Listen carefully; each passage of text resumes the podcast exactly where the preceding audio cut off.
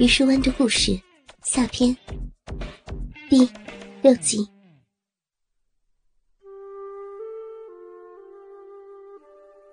小柱开始揉搓那对乳房，他摸得很放肆，很兴奋。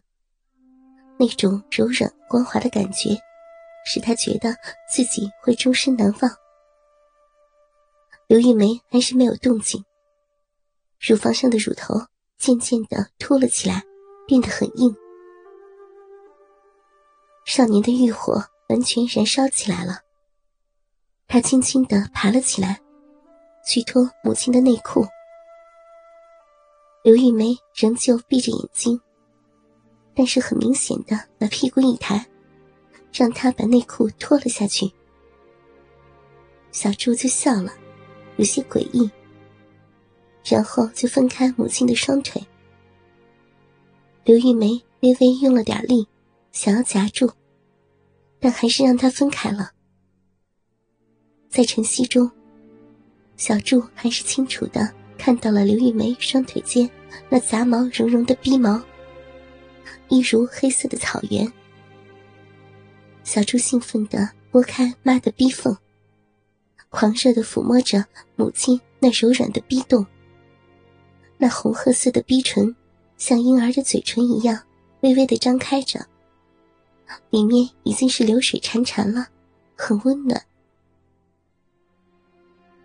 整个过程，刘玉梅没有吭一声，双目紧闭，身体微微颤抖着，面色绯红，呼吸声却明显的变粗了。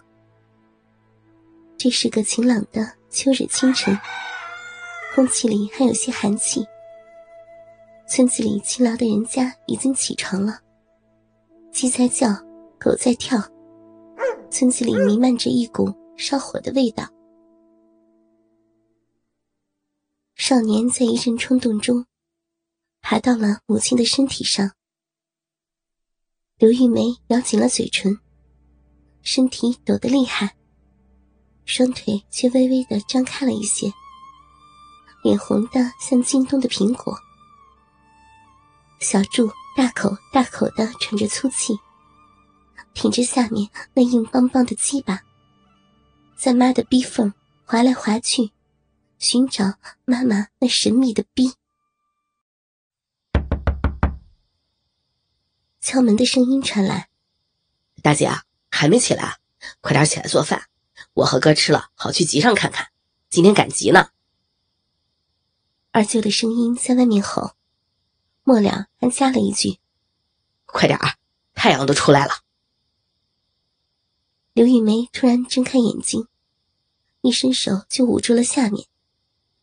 小柱的鸡巴正要日进去，却被母亲捂住了洞口，怔了一下，接着就被推了下来。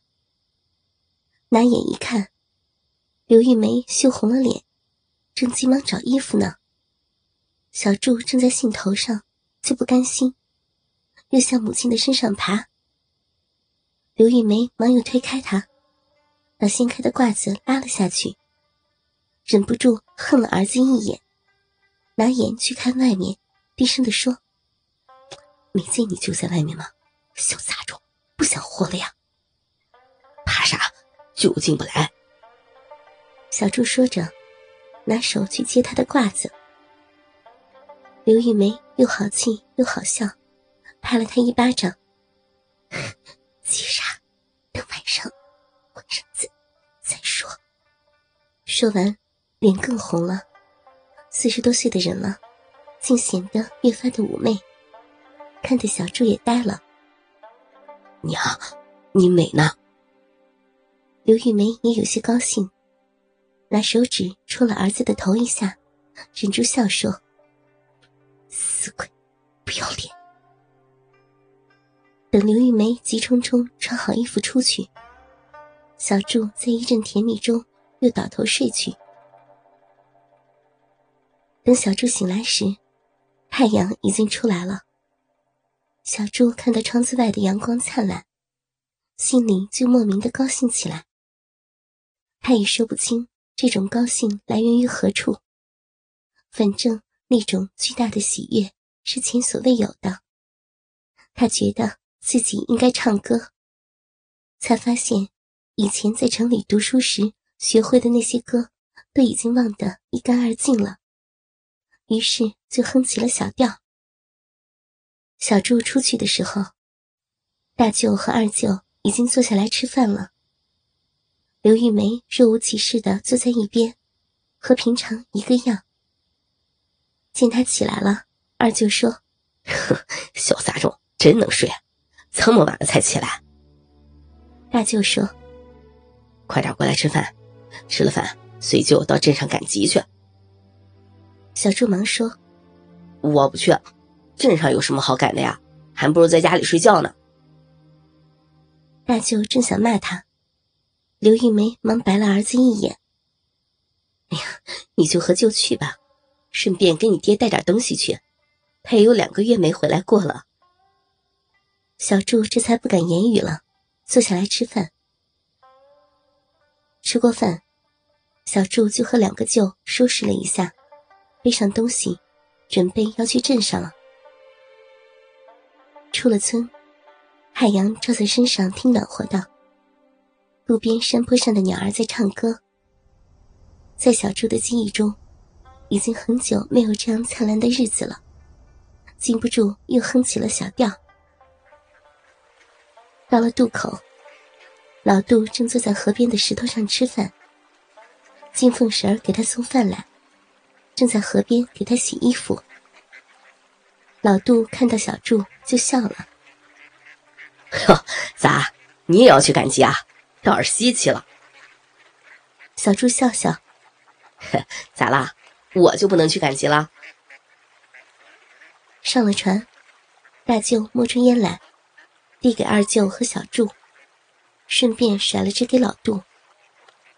老杜看了一眼烟，呀，是好烟呐！你俩不是玉梅的娘家哥哥吗？从广东回来了。大舅觉得挺有面子，很严肃的点点头。啊，刚回来，广东可是个好地方啊。正想和老杜吹一吹在广东时的见闻，金凤婶儿就上了船，替老杜撑船。玉梅她哥，站好了，船可要开了啊！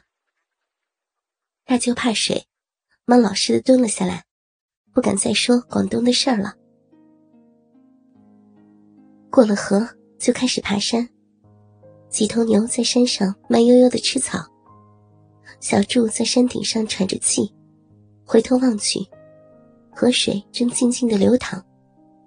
老杜正靠在岸边，开始拉他的胡琴。金凤婶收拾好碗筷，扭着屁股离开了。到了镇上的时候，已经是中午了，人来人往，显得很热闹。几个人开始闲逛。小柱看着路两边摆着的摊子，心里思索着。这块花布给娘裁件衣服一定好看，这块糕娘一定喜欢吃。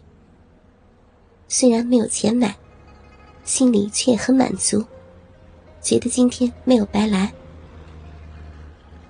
大舅、二舅的熟人多，碰上了就拉在一起胡说八道，关系好的还要拉着去打几两酒喝，酒一下去脸就红了。